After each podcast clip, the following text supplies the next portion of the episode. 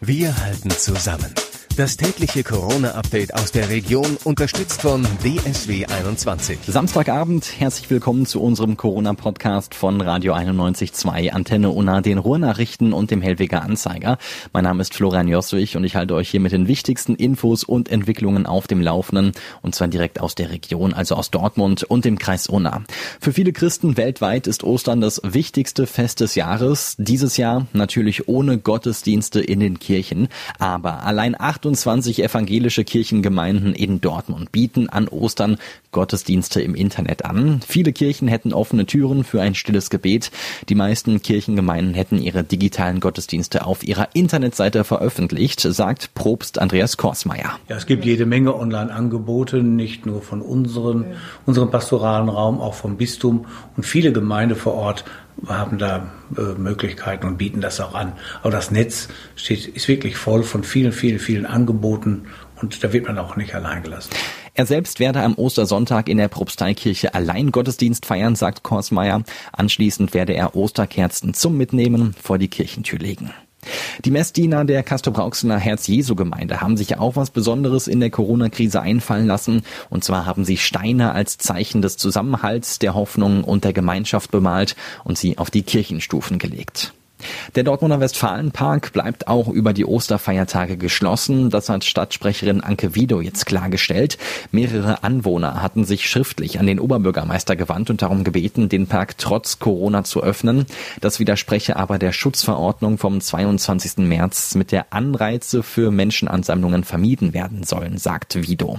Die Anwohner hatten argumentiert, dass es wegen des geschlossenen Westfalenparks dafür im Umkreis umso voller sei, zum Beispiel im Stadewald oder am Kaiserheim ein. Auch die anderen Parks würden deshalb vermehrt aufgesucht. Die Spielplätze im Westfalenpark könnte man problemlos absperren, sagen die Anwohner. Gedränge an den Kassen ließe sich vermeiden, indem man den Eintritt freigebe.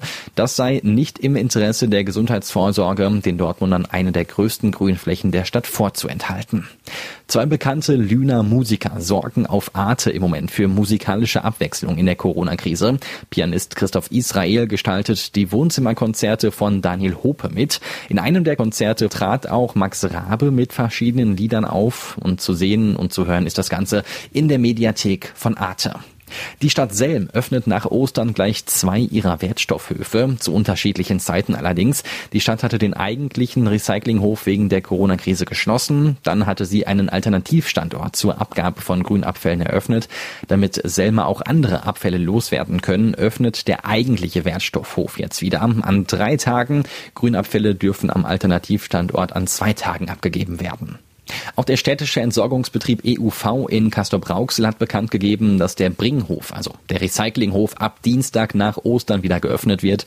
Er war vor drei Wochen wegen des Coronavirus komplett geschlossen worden. Gucken wir jetzt noch auf die neuesten Corona-Zahlen. In Dortmund sind elf positive Testergebnisse dazugekommen. Damit liegen seit dem ersten Auftreten der Erkrankung in Dortmund jetzt insgesamt 538 positive Tests vor. 256 Patienten haben die Erkrankung bereits überstanden. Das sind 18 mehr als gestern. Aus dem Kreis Unna, habe ich gestern schon gesagt, kommen im Moment keine neuen Zahlen, sondern erst wieder am Ostermontag. Mit Stand von Donnerstag zählt der Kreis Unna insgesamt 438 Infizierte, von denen 12 gestorben und 171 wieder gesund sind. Die Zahl der Infizierten in Castor-Brauxel ist am Kar-Samstag heute nur ganz leicht gestiegen von 64 auf 66, dafür aber auch die Zahl der Gesundeten von 45 auf 47. Und damit war es das auch schon wieder für heute mit unserem Corona-Update von Radio 91.2, Antenne Unna, den Ruhrnachrichten und dem Hellweger Anzeiger. Ich hoffe, wir hören uns auch morgen wieder am Ostersonntag. Ich bin Florian Joswig und denkt dran, bleibt gesund. Wir halten zusammen. Das tägliche Corona-Update aus der Region unterstützt von DSW 21.